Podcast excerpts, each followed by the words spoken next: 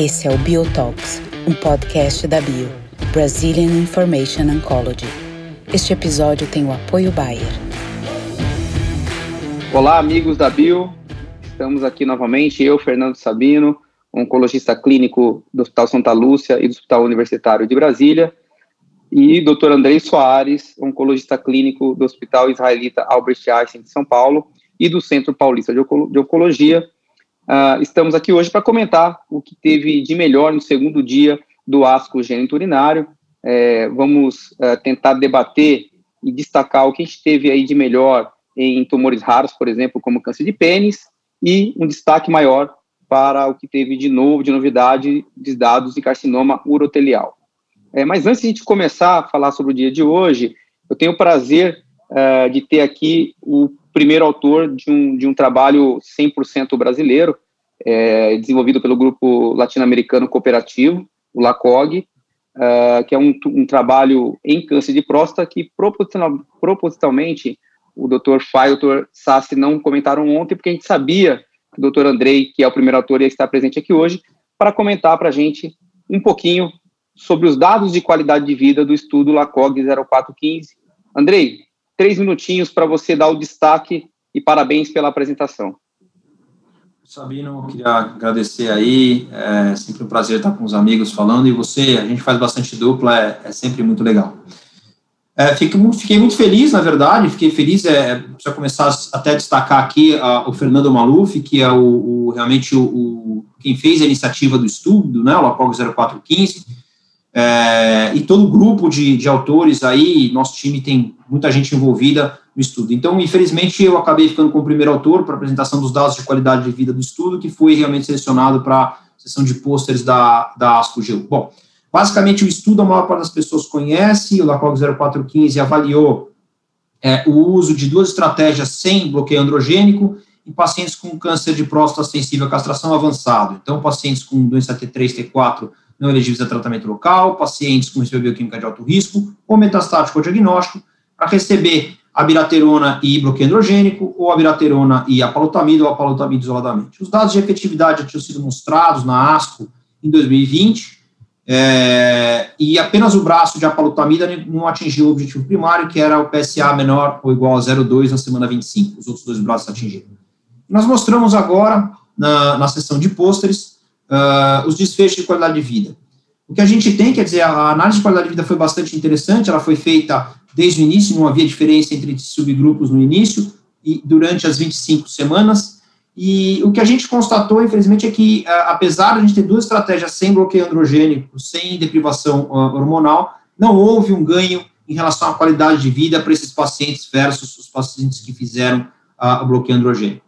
Isso tanto na, na, nas análises pontuais, nem quanto tempo de iteração utilizada pelo FACT-P, que foi a escala, questionário que a gente acabou utilizando para avaliar. Houve um aumento do, do, do, valor de testosterona nos pacientes que fizeram palutamida isoladamente, houve decréscimo para os pacientes que fizeram tanto APA com AB ou AB-ADT, mas mesmo essa diferença de testosterona não foi possível capturar nenhum tipo de diferença em qualidade de vida para esses pacientes.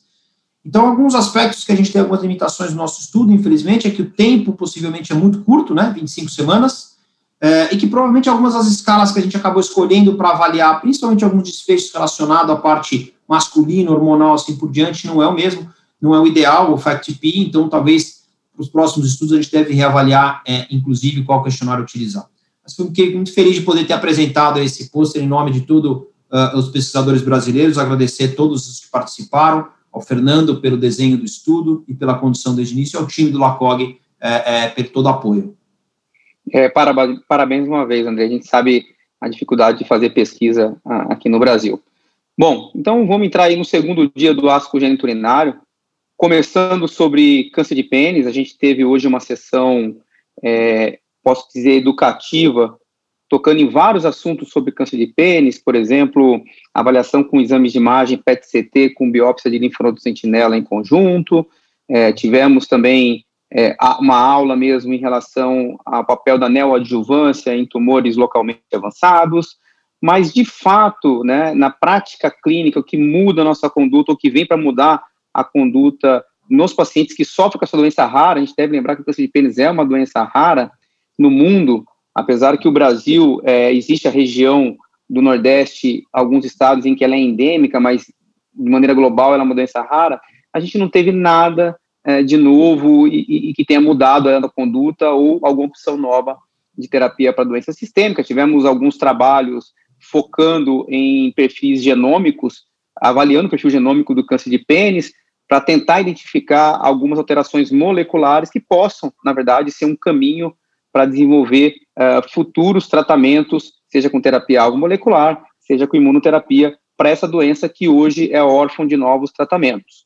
Né? Eu sei que no Brasil a gente tem também uma iniciativa do LACOG, um estudo de fase, de fase 2, braço único, chamado Hércules, avaliando o papel da imunoterapia uh, no câncer de pênis localmente avançado barra metastático primeira linha. Uh, Andrei, você que faz parte do, do comitê científico do LACOG, uh, e se eu não me engano, você faz parte do steering committee desse estudo, uh, algo a acrescentar sobre o Hércules antes de a gente seguir no, nos destaques do segundo dia?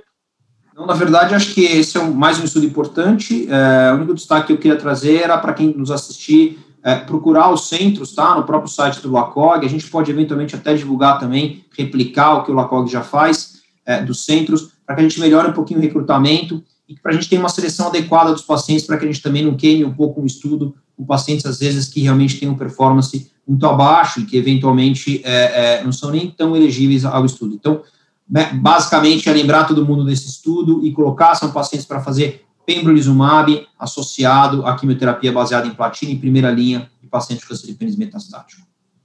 Excelente. Partindo, então, ainda nesse segundo dia, a gente vai agora os destaques de carcinoma urotelial e para a gente ficar de maneira bem mais racional, vamos começar da doença inicial, doença não músculo-invasiva.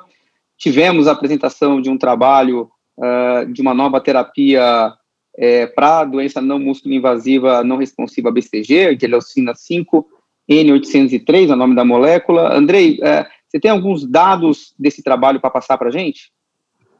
Então, Sabino, é, esse foi um estudo bastante interessante que acabou avaliando aquela população que é carente de tratamento, né, que é os pacientes não responsivos a BCG, para receber realmente a, a, a, essa medicação nova, N803, associada à própria BCG, tá? E o que eles viram nesse estudo, basicamente utilizaram as mesmas populações que a gente vê na maior parte dos estudos que estão publicados nesse cenário, no pacientes com carcinoma in situ, é, com T1 ou TA de alto grau, né, e, e, mas com componente in situ. E o que eles viram são números bastante interessantes, quer dizer, bastante superiores aos outros tratamentos que a gente tem por aí. Então, uma taxa de resposta completa em algum momento em torno de 71%, é, e, na verdade, é, aos 12 meses, uma taxa de resposta completa de 59% bastante superior, por exemplo, aos dados que a gente tem de pembrolizumab, que é em torno de 20%, quando a gente avalia a população total, é, e até próximo aos dados do compilado de Genzar e Docetaxel, que é um estudo com quase 300 pacientes, mas veja, é um estudo retrospectivo, então a gente tem um monte de viés aí, mas que mostra 60% de resposta completa aos 12 meses. Então, é, o que foi falado, na verdade, na sessão, se a gente puder empacotar na sessão de não músculo invasivo, é, principalmente focando na parte de BCG não responsiva, infelizmente ainda é uma área muito carente.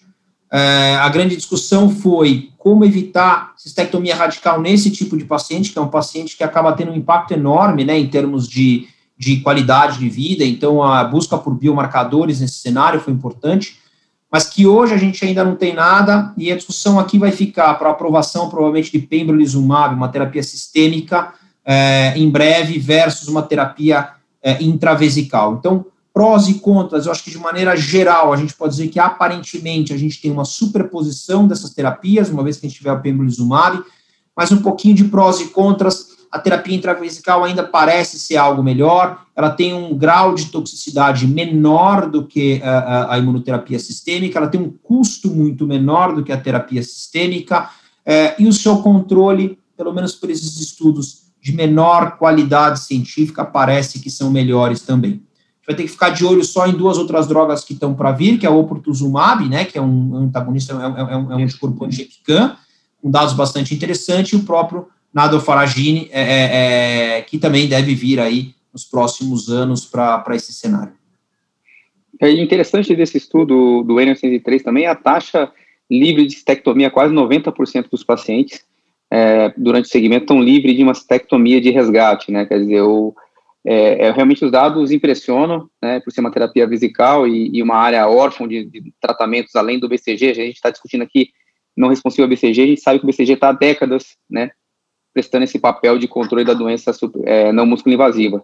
Então, acho que foram, foram dados bem interessantes, e como você comentou bem, durante a sessão também de não músculo invasiva, houve diversas discussões e alguns trabalhos avaliando o perfil molecular da doença não músculo invasiva. Acho que a gente está com essas novas plataformas uh, de sequenciamento de nova geração, conseguindo entender um pouco mais a biologia do carcinoma urotelial. Tem um trabalho interessante que ele mostrou que na doença não músculo invasiva tem um, uma expressão maior de ERK2, e a partir do momento que a doença ela progride para a doença músculo invasiva, o ERK2 você tem uma, um, uma, um declínio dessa expressão talvez mostrando que seja talvez um mecanismo de resistência ao BCG, a, a, a queda de expressão do ARC2, né? Então, esse também foi um trabalho é, que a gente teve aí apresentado no ácido genturinário desse ano, e são dados muito, muito interessantes. Uh, vamos partir... E até o TMB, né, só, só te interrompendo, Isso. o TMB também, né, o TMB Exato. em pacientes com, com o tumor mais invasivo, né, tem um, porque foi falado um pouquinho como desintensificar tratamento nos baixos graus, né, Exato. É, e aí o TMB é mais alto em T1 e, e lógico, N1, né, metastáticos, e menor nos pacientes de baixo grau. Então, possivelmente a gente vai ter alguns biomarcadores aí em breve para tentar selecionar melhor esses pacientes. Né? Com certeza. Uh, bom, partindo agora para a doença músculo-invasiva, doença localizada, tratamento perioperatório. Né? A gente teve a, a atualização dos dados do PAUT Trial, né, no ácido genturinário, e também tivemos a apresentação de um dos estudos mais importantes do dia hoje, que foi a, a primeira análise dos resultados do Checkmate 274. Vou pedir para o Andrei começar com o PAUT e depois a gente tenta, após a discussão, emendar com os dados do Checkmate 274. Andrei, fique à vontade. É só lembrar, pessoal, o que é o, que é o estudo PAUT, né, que eu acho que é um estudo que a gente tem que bater palma para os investigadores. Então, o estudo PAUT acabou avaliando o papel da quimioterapia adjuvante é, nos pacientes com carcinoma urotelial do trato alto, né? Então, a gente, a gente não tinha, até o, o, o estudo PAUT, nenhum estudo randomizado em tratamento perioperatório para essa população, né? A gente já tinha esses dados da, da, da ASCO-GU lá de trás, é, e o endpoint, bom, o desenho do estudo basicamente eram os pacientes que faziam nefroureterectomia e eles eram randomizados para receber quimioterapia à base de platina, poderiam receber cisplatina ou carboplatina de acordo com a função renal, na verdade. Eram pacientes que tinham PT2 a PT4, PN0 até PN3, ah, e eles poderiam entrar no estudo. O que a gente, o endpoint primário do estudo era sobrevida livre de recidiva. Tá? E o que a gente teve nesse estudo, Sabino, foi, na verdade, realmente uma sobrevida de recidiva de doença, uma redução do risco de, de recidiva de 49%, estatisticamente significativo, 48% de redução do risco de metástase e uma redução do risco de morte de 30%, quer dizer, um hazard ratio de 0,7, mas infelizmente é, não é estatisticamente significativo. Outro dado bastante interessante dessa atualização foi a, a sobrevida desses pacientes aos três anos, na verdade, 79% dos pacientes no, no, grupo de adjuvância vivos aos três anos versus 67% nos pacientes que receberam é, ou que fizeram o placebo, né? E qualidade de vida não foi pior, nem toxicidade a longo prazo. Então, aparentemente, é, fazer quimioterapia adjuvante nesse cenário vale a pena. Eu acho que no consultório fico tranquilo de fazer, fico algo incomodado em recomendar a quimioterapia adjuvante com carboplatina esses pacientes, e eu só me convenço eventualmente que os pacientes de trato alto devem fazer quimioterapia adjuvante, eu queria até ouvir o que você acha, Sabino, porque é uma doença realmente de um prognóstico muito ruim né, uma doença com uma, uma alta chance de recidiva, principalmente quando a gente está falando dos pacientes com doença avançada, e então, particularmente, eu acabo utilizando esse dado, porque antigamente retrospectivo tinha dado positivo e negativo, né? Então, Isso. esse dado do fase 3, eu, de uma maneira geral, eu recomendo quimioterapia adjuvante, eu fico um pouco mais é, seletivo se for para fazer carboplatina, mas de maneira geral eu recomendo.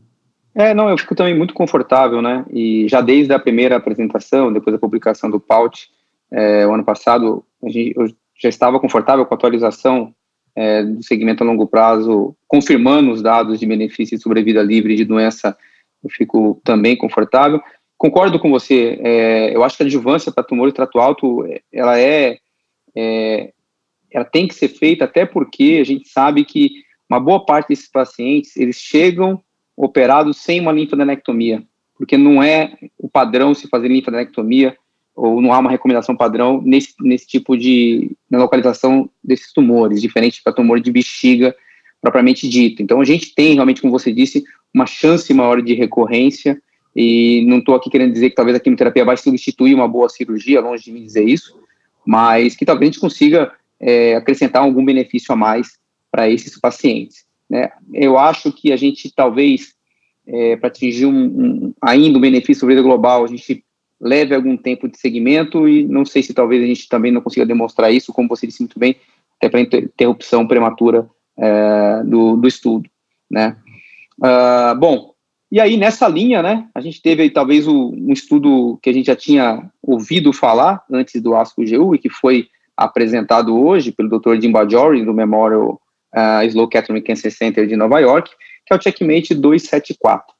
Então, o Checkmate 274 é um estudo randomizado de fase 3, é, com pacientes com carcinoma urotelial de alto risco para recorrência, operados com alto risco de recorrência. Quem eram esses pacientes?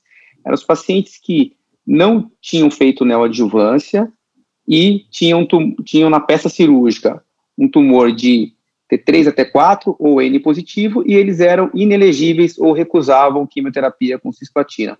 Ou até os pacientes que tinham recebido quimioterapia neoadjuvante e o anátomo patológico da cirurgia, a gente tinha um tumor T3, T4 ou N positivo. Então, esses pacientes de alto risco foram randomizados para receber nivolumab ou placebo. Né? Então, esse estudo conseguiu recrutar 709 pacientes num, numa randomização 1 para 1, com endpoint primário sobrevida livre de doença na população em geral e sobrevida livre de doença na população PDL1 positivo. Bom, no follow-up de mediano de 20 meses, 20,9 meses, para a população é, ITT, ou seja, independente da expressão de PDL1, né, o estudo ele foi positivo, né, ele atingiu aí uma sobrevida livre de doença uh, da ordem de 21 meses versus 11 meses para o braço placebo, uma redução do risco de morte de 0,7. E na população PDL1 positivo, o estudo também foi positivo, né, com uma redução do risco de recorrência, não uma mediana não atingida para o braço de nivolumab, e também algo em torno de 11 meses para o braço placebo, uma redução do risco de morte de 0,53. É importante a gente salientar é, que a grande maioria dos pacientes do estudo Checkmate 274 tinham tumores de bexiga, somente 20% dos pacientes tinham tumores do trato urotelial alto e em torno aí de 40% dos pacientes eram PDL1 positivo. Né? Ah, durante a apresentação, ah, quando foi se apresentado o benefício em relação ao subgrupo, ah, o único subgrupo que aparentemente eh, não houve um benefício, talvez por ser pouco representado, é justamente o subgrupo de pacientes do trato urotelial alto, com tumores do trato urotelial alto, no qual a, a mediana ela ultrapassou a, a, linha de confiança do 1 e aparentemente, é, estatisticamente, não há benefício é, com a adjuvância, mas vale a pena dizer que era um N muito pequeno, então talvez ainda é, a gente não tenha aí um, um peso estatístico para poder chegar essa conclusão que para pacientes com carcinoma do trato urotelial alto, a imunoterapia com nivolumab é, não tenha esse efeito assim como foi mostrado para tumores de bexiga. Andrei, com esses dados, você está convencido, é, e a tua prática clínica amanhã, que eu acho que é isso que o pessoal espera ouvir da gente, é, nivolumab, é, a partir do que seja aprovado no Brasil, em bula, sem problemas com a fonte pagadora, passa a fazer parte do seu rol de prescrição, caso você tenha um paciente como esse de alto risco? Não, resposta seca e direta, não.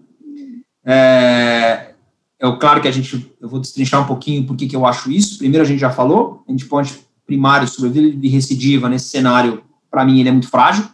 Né? A gente espera sobrevida global, então acho que um grande ponto para convencimento aqui passa por sobrevida global, acho que esse é o primeiro ponto. Uh, o segundo ponto passa por algumas dúvidas que a gente tem no que está acontecendo em relação ao cenário bexiga uh, adjuvante, primeira linha, inclusive, depois a gente até vai revisitar isso. A imunoterapia ela não é um, uma mudança de paradigma quanto em outros tumores, por exemplo, câncer de rim, é, falando em gênito urinário e talvez outras indicações também. Não é diferente no cenário primeira linha, quando a gente começou a avaliar a combinação de quimioterapia e imunoterapia. A gente achou que ia ser fantástico e, na verdade, isso caiu por terra, pelo contrário, né? a gente vê que parece que é até detrimental em alguns casos.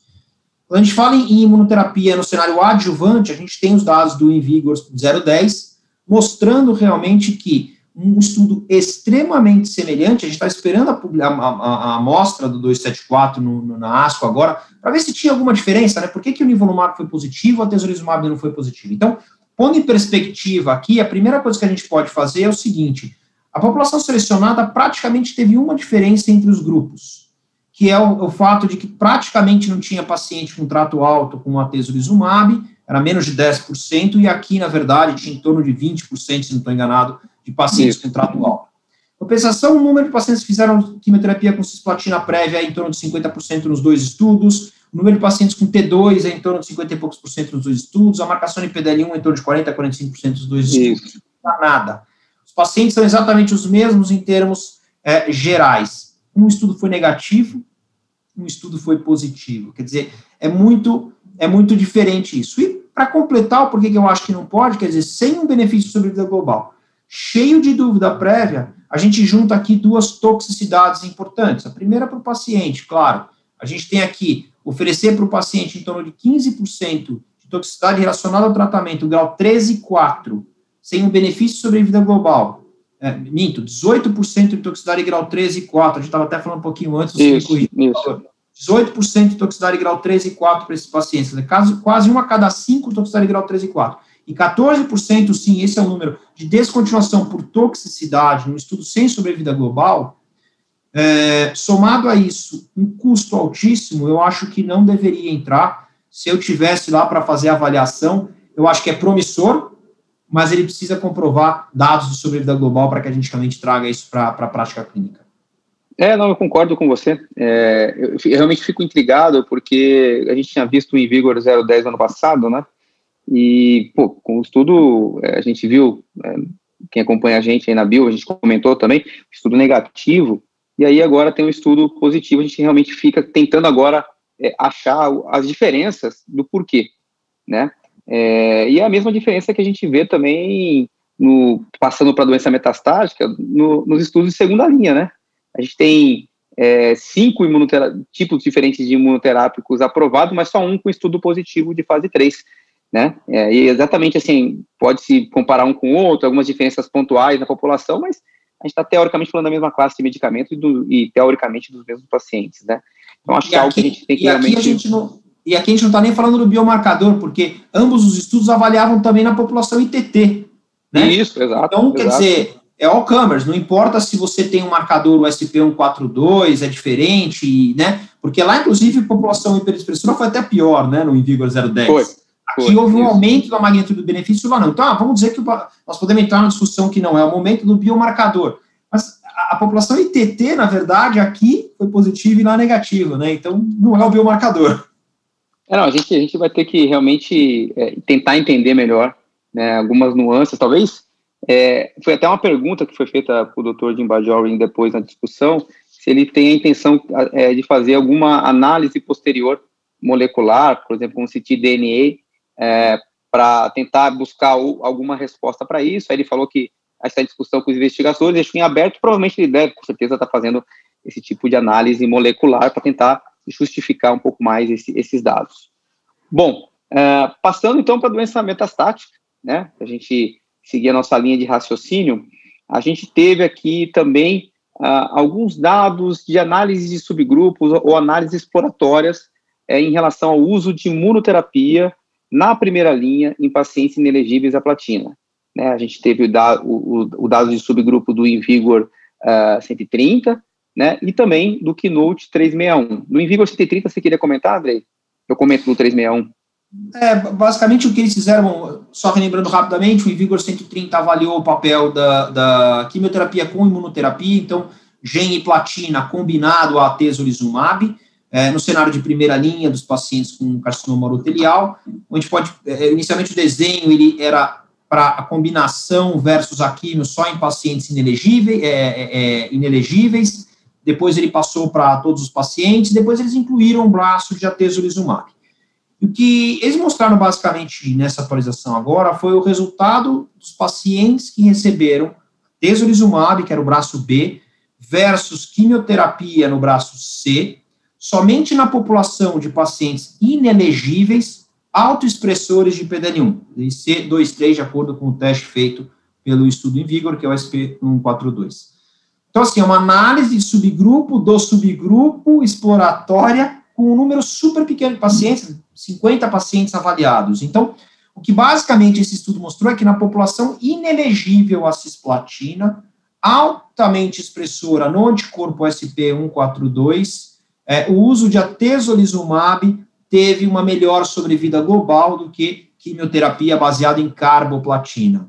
É, não dá nem para dizer que isso é estatisticamente significativo, quer dizer, eles colocam um cálculo estatístico, isso não Sim. poderia nem né, ser feito. Uhum. Então, meramente é explorador, né, está levantando aqui algum tipo de hipótese, é, e a gente não deve levar em conta, e eu volto à, à nossa discussão que vai ser com a atualização depois do Javelin, dizer que hoje é muito difícil a gente justificar é, imunoterapia isoladamente frontline para um paciente é, com carcinoma telhal metastático. O paciente tem que ser altamente selecionado para que a gente não corra o risco do paciente progredir rapidamente, morrer rapidamente, e a gente ainda não tem um benefício estatisticamente comprovado no estudo de fase 3, comparador direto, mostrando que imunoterapia isolada versus quimioterapia, por exemplo, é melhor na primeira linha. Então, é muito importante esse aspecto. É, não, e, e, o Keynote 361 também teve uma análise exploratória nesse sentido, também é, agora, hoje no, no ASCO geniturinário, é uma análise exploratória que eles pegaram, para lembrar o Keynote 361, rapidamente, um estudo de fase 3, pacientes eram com carcinoma urotelial metastático, os pacientes eram randomizados para receber o braço padrão de quimioterapia com platina, seja cis ou carboplatina, um braço isolado com imunoterapia pembrolizumab ou um outro braço também experimental de quimioterapia com pembrolizumab. Essa análise exploratória que foi apresentada hoje, eles pegaram somente os pacientes do braço de pembrolizumab e compararam com os pacientes que receberam quimioterapia baseada em carboplatina, ou seja, que eram inelegíveis da cisplatina, né? E independente da expressão uh, de PDL1, que no caso eles usaram o CPS, que é o que uh, o, a metodologia usada uh, no estudo do Keynote 361, não houve nenhum benefício da imunoterapia quando comparado com os pacientes que receberam quimioterapia baseada em carboplatina, seja em taxa de resposta, seja em sobrevida global, e quando eles fizeram ainda análise em pacientes com CPS positivo, também no Keynote 361 não foi observado nenhuma diferença de pembrolizumab isolado versus quimioterapia baseada em carboplatina. Né? Então, eu concordo com você, eu acho que hoje, na nossa prática clínica, a gente justificar é, não usar a quimioterapia, usar a imunoterapia pura, para mim, são só aqueles pacientes que são inelegíveis à quimioterapia qualquer, né? E aí a gente está falando realmente da minoria dos pacientes que a gente talvez vai ter só uma oportunidade de tratamento que vai ser imunoterapia em primeira linha.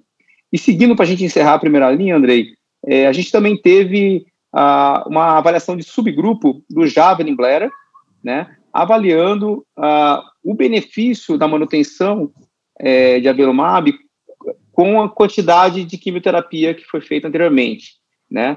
É, eles pegaram os pacientes e dividiram em grupos, os pacientes tinham recebido é, quatro, cinco ou seis ciclos de quimioterapia e, baseado nisso, eles avaliaram qual era o benefício da manutenção com a Velumab em relação ao número de ciclos de quimioterapia, e, em linhas gerais, né, o que eles observaram é que, independente do número de ciclos de quimioterapia é, recebido anterior à manutenção, o benefício com a manutenção ela foi presente uh, quando comparado com um braço de Best Supportive Care. Quando a gente pega é, esse, esse estudo, essa avaliação, na verdade, ela não teve a capacidade é, ou o desenho para fazer uma avaliação entre esses grupos, né, quem recebeu quatro e seis depois a, é, a manutenção, né, mas quando a gente pega numericamente, a gente consegue ver que numericamente há uma diferença, há uma sobrevida maior para aqueles pacientes que receberam seis ciclos de quimioterapia depois da manutenção com a Velumab, versus quem recebeu cinco ou quatro ciclos de quimioterapia e a, a manutenção com a Velumab depois. André, algum comentário complementar? É, é, na, na verdade, que eu acabei vendo é que quem fez 4 ou 6, né, isso que mostra, até reforça o que você disse, o hazard ratio é muito parecido, acho que é 0,66 e 0,69 entre eles, né? e o que fica um pouco mais próximo, vamos dizer, seria quem fez cinco ciclos. Mostrando que, basicamente, todos os pacientes que têm. O que eu queria colocar desse estudo, então, o estudo jovem, aquele estudo nos pacientes faziam quimioterapia baseada em platina, e quem não progredia ou tinha qualquer tipo de resposta, recebia ou não avelumab de manutenção, a gente já sabe do ganho de sobrevida global, é, é que os pacientes chegaram em seis ciclos eram pacientes que, na verdade, tinham é, é, tinham recebido mais uh, quimioterapia com cisplatina, tiveram mais pacientes, tudo numericamente, tá? A gente olha a tabelinha uhum. lá, tudo aparentemente, nós estamos jogando. Mas eram pacientes que tinham recebido mais cisplatina, eram pacientes que tinham mais resposta completa, comparado, na verdade, respostas, eles não separaram completa, eles fizeram resposta e, e doença estável, eles tinham mais resposta do que os outros pacientes, mas eles tinham melhor performance. Então, é muito importante a gente tomar cuidado com essas achismos aqui, a única coisa que eu quero colocar é, é, nesse ponto é que, né, vende mais porque é fresquinho, é fresquinho porque vende mais. Então, assim, será que eles tinham melhor performance, por isso receberam platina, por isso responderam mais, como a gente já sabe naturalmente, ou inverso, talvez fazer seis ciclos faz com que os pacientes possam responder mais. Então, tem que tomar muito cuidado. Acho que o grande, grande fato é, para mim no consultório, o que vai me deixar muito tranquilo é, quatro ciclos está mais que suficiente. Se a gente está começando a ter toxicidade, está começando a ficar ruim, vamos parar e vamos para fazer a manutenção com o velumado. Então, assim, talvez estiver tolerando e respondendo, a gente até pode forçar um pouquinho mais para tentar pegar o benefício da quimioterapia, mas quatro ciclos é bastante suficiente, você vai evitar toxicidade a longo prazo, é preciso a gente fazer platina assim por diante, então eu ficaria bastante tranquilo em parar em quatro ciclos. É o que já reforça o que a gente é, costuma praticar no consultório mesmo, né? O paciente não está indo bem, a gente fica muito tranquilo em, em, parar após quatro ciclos e, eventualmente, agora, com a aprovação de avelumab manutenção, a gente seguir a manutenção aqui no Brasil.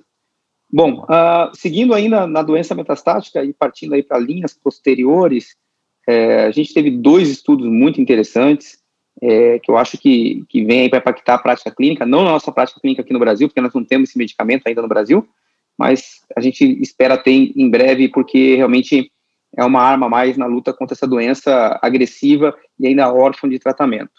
O primeiro estudo que eu queria destacar é o EV201, né, é um estudo de fase 2 é, não comparativo, no qual era a avaliação do efortumab vendontin, né, em segunda linha, em pacientes inelegíveis à platina, que falharam a imunoterapia anterior.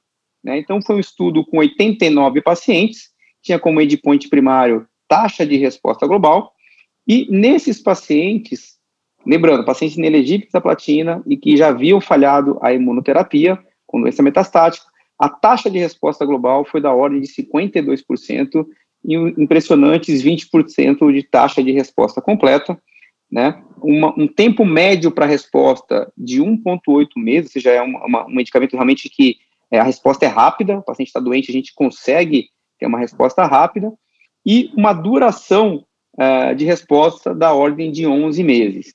Importante dizer que nesse estudo uh, de fase 2, a maioria dos pacientes eles eram de trato, de carcinoma de trato urinário superior, que a gente sabe uh, que o prognóstico é um pouco pior. Né? Andrei, é, eu acho que isso é um dado importante, porque essa é a nossa realidade hoje na prática clínica, né? O paciente que chega para a gente, tendo falhado a imunoterapia já, né? E se esse paciente não tem uma alteração molecular, por exemplo, mutação ou fusão uh, de FGFR, o que a gente tem hoje é quimioterapia tradicional, né? E você acha que realmente um estudo de fase 2, braço único, caso a gente tivesse esse medicamento disponível aqui no Brasil, seria a sua opção hoje para essa população? Vou dizer então aqui alguns pontos. Respondendo a tua pergunta direto, sim, seria. Eu acho que é uma droga que realmente mostrou uma atividade muito grande, uma taxa de resposta grande, rápida. Às vezes você recupera, a paciente começa a ter algum tipo de sintoma.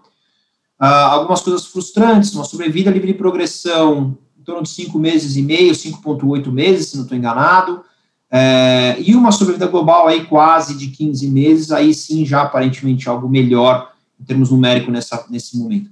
Mas é que eu acredito que, por conta até do que a gente vai falar do 301, é, talvez demore um pouco a chegada do Infortumab, está uma certa discussão de quem vai representar a droga no Brasil, né? Então, na prática, a gente não sabe muito como é que vai ser.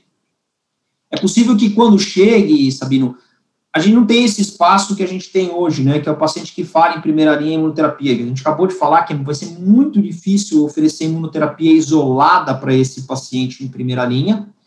É, potencialmente vai ser aquele paciente que é quimo unfit, e provavelmente se esse paciente for quimo unfit, é, se for por comorbidades, provavelmente ele não vai receber o enfortumab, não vai receber nenhuma outra droga, né, depois, provavelmente, porque ele é frágil mesmo. Se for eventualmente um paciente que a gente não quis tratar porque talvez fosse sintomas da doença e aí sim ele se recuperou, eu acho que vai ficar uma pequena parcela de pacientes que eventualmente a gente vai oferecer enfortumab. Eu acho que vai ser, não tenho dúvida, e até pegando os dados de, do 301 que a gente já vai comentar, eu acho que é a droga que teve, daria para oferecer, seria a melhor droga para esses pacientes. Mas esse cenário, na minha impressão, vai ser muito pequeno. A gente não vai ter o paciente que tomou imunoterapia em primeira linha isolado, a gente vai ter o paciente que vai tomar quimio imuno, provavelmente. É, e se tiver aquele que é anfit, aí vai ter uma pequena porção só que, na verdade, é anfit pela doença a gente recuperou ou não. Então, ele aqui acaba sendo até mais uma prova de conceito, que é uma droga extremamente ativa em diversos cenários, é, e a gente já vai ver que ela vai chegar para a terceira linha e ela provavelmente vai acabar sendo adiantada para linhas. Ó, só para te provocar que a sobrevida de progressão de 5,8 meses foi exatamente a mesma do que o da Fitinib, viu? sobre limite de progressão. Tá, então, assim, né, eu acho que. Eu vou deixar para você comentar o EV301, porque, como você disse muito bem, a gente não vai ter. Esse, é, eu acho que vai ser cada vez mais escasso a gente ter esse paciente no nosso cenário hoje, né, já que a gente tem já aprovação de adelomar manutenção, mas eu acho que ele, ele reforça, talvez, a importância do EV301, que se você quiser passar em detalhes aí para a nossa audiência, o EV301, a gente já comenta os dois a sequência.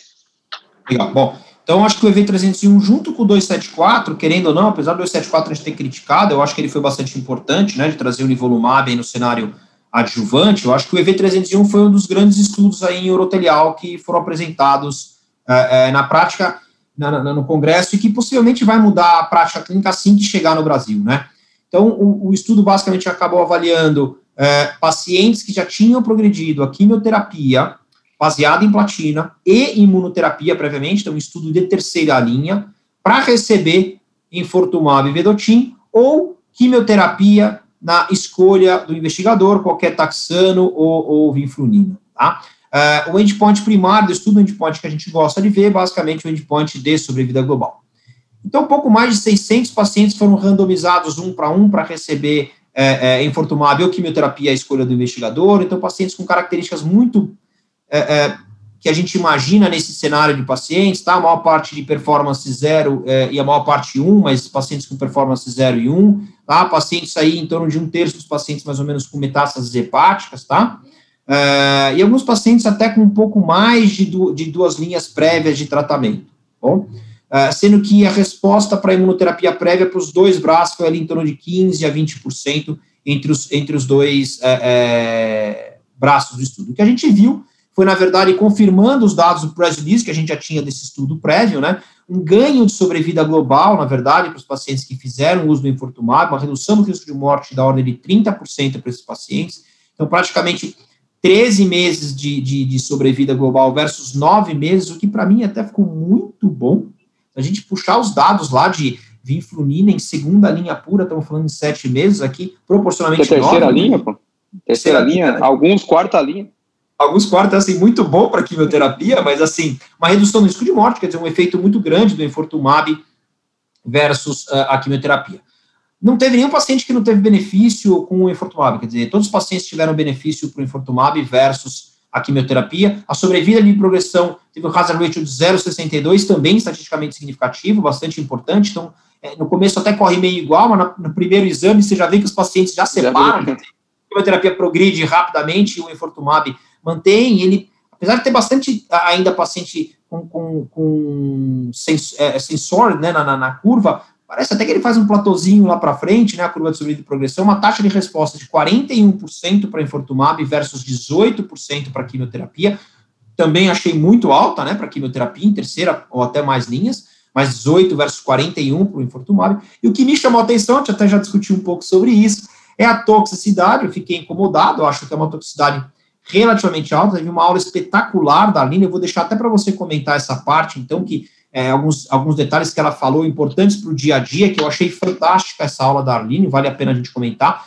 mas uma toxicidade relativamente grande, mas basicamente eu posso dizer que, de maneira geral, os dois braços a mesmo grau de toxicidade global e grau 3 e 4, mais mielotoxicidade nos pacientes que fizeram quimioterapia tipo taxano, venflumina, mas, em compensação, os pacientes que fizeram é, é, o infortumab, dizer, além de alopecia, náusea, fadiga, inapetência, o que chamou a atenção que eles colocaram de, de, né, de especial interesse é reação de pele, é, neuropatia periférica, diarreia e hiperglicemia. Eu acho que a gente tem que destacar que, assim, foi bastante alto. Claro, grau 13 e 4 não foi tanto, tirando um pouco de reação de pele e neuropatia, mas, de maneira geral, é, é, grau 13 e 4 de hiperglicemia e de diarreia não foi algo tão importante. Então, é, a, gente a, aula, é, a aula da Aline foi ótima, viu? A aula da Aline foi ótima, porque ela fez uma, uma, Obviamente, ela destacou né, os pontos de eficácia que você já destacou, mas chamou realmente muito atenção em relação a, a, aos efeitos adversos, e, e ela chamou atenção em relação, principalmente, à questão da glicemia, em relação a pacientes com índice de massa corpórea é, acima de 30 ou mais, né? e que talvez esses pacientes tenham sim um risco maior de desenvolver esse efeito adverso de, de hiperglicemia do que pacientes com índice de massa corpórea menor, assim como os pacientes previamente já sabidamente diabéticos também têm uma possibilidade maior é, de atingir, é, de, de, ter um aumento da glicemia. Ela falou em algo de, de em torno de mais de 20% de grau 3 ou mais em pacientes com índice de massa corpórea maior ou histórico de, de diabetes, é, em desenvolver uma hiperglicemia grau 3 ou mais, né? Então, assim, é, eu acho que a droga veio para ficar quando ela estiver aqui, porque realmente ela está num cenário que é órfão de tratamento, e como você disse muito bem, o endpoint é o endpoint nobre que a gente quer, sobrevida global, né? Mas a gente tem que, vai, vai aprender no dia a dia a, a trabalhar essa toxicidade. É, a gente sabe que metade dos pacientes pode ter toxicidade de grau 3, grau 4, cerca de 14% dos pacientes, 14, 15% dos pacientes descontinuaram o tratamento por esse efeito adverso. Então, a gente vai ter que aprender é, a lidar com isso. Andrei. Ela, ela falou até de, ela, numericamente, só para agora, se não me engano, ela falou até de valor, né, pacientes com, com glicemia acima de 250, bem descontrolada, talvez até evitar a medicação, não se sabe isso. explicar por quê, mas parece que, potencialmente, até por alguma infiltração tal, são pacientes com mais potencial de complicação mesmo, né? tanto a, a, a massa corpórea quanto os valores de glicemia. Andrei, a gente está chegando no final, acho que até passamos o tempo, é, a conversa foi muito boa. Eu vou passar a minha impressão do dia de hoje, e é, eu quero passar em dois minutos, vou te passar dois minutos. Posso fazer um último pra... comentário? Porque nós claro, vamos ter claro. prática de discussão. O que fazer com o FGFR mutado? Então, eu queria, eu queria trazer rapidamente três estudos que foram mostrados que, e, e já vou dizer o que, que a gente pode fazer. Então, vai fazer quimioterapia, Teve, teve algum tipo de benefício clínico, vai fazer imunoterapia de maneira geral, né? Vamos descontar aqui acesso. E aí, e aí, o paciente que é não mutado fica relativamente fácil. A gente vai ter aí o infortumab vedotin com sobrevida global, vai ser ele a escolha. O paciente mutado, a gente tem um fase 2, mas tem um biomarcador, né? Um, tem todo um racional, com taxas de resposta em números, como você falou, muito parecidos, né? Do, do, do estudo BLC 2001 com o erdafitinib. É, e a gente tem agora o Infortumab, que na verdade ele é um comparativo com quimioterapia, mostrando ganho de sobrevida global. Teve um estudo em cultura de células, em algumas, ah, uma coisa meio de bancada, mostrando que a expressão de nectina 4, que é importante para a ligação, né, onde se liga o Infortumab, é, ele está maior e mais expresso no subtipo luminal, né? É, o que eventualmente são pacientes que têm mais expressão de maneira geral de FGFR3, é, é, alterações de FGFR, mas aí teve um estudo que mostrou que aparentemente quem tinha alterações de FGFR respondia menos a infortumab versus quem não tinha, inclusive a sequência de erdafitinib seguido de infortumab era melhor.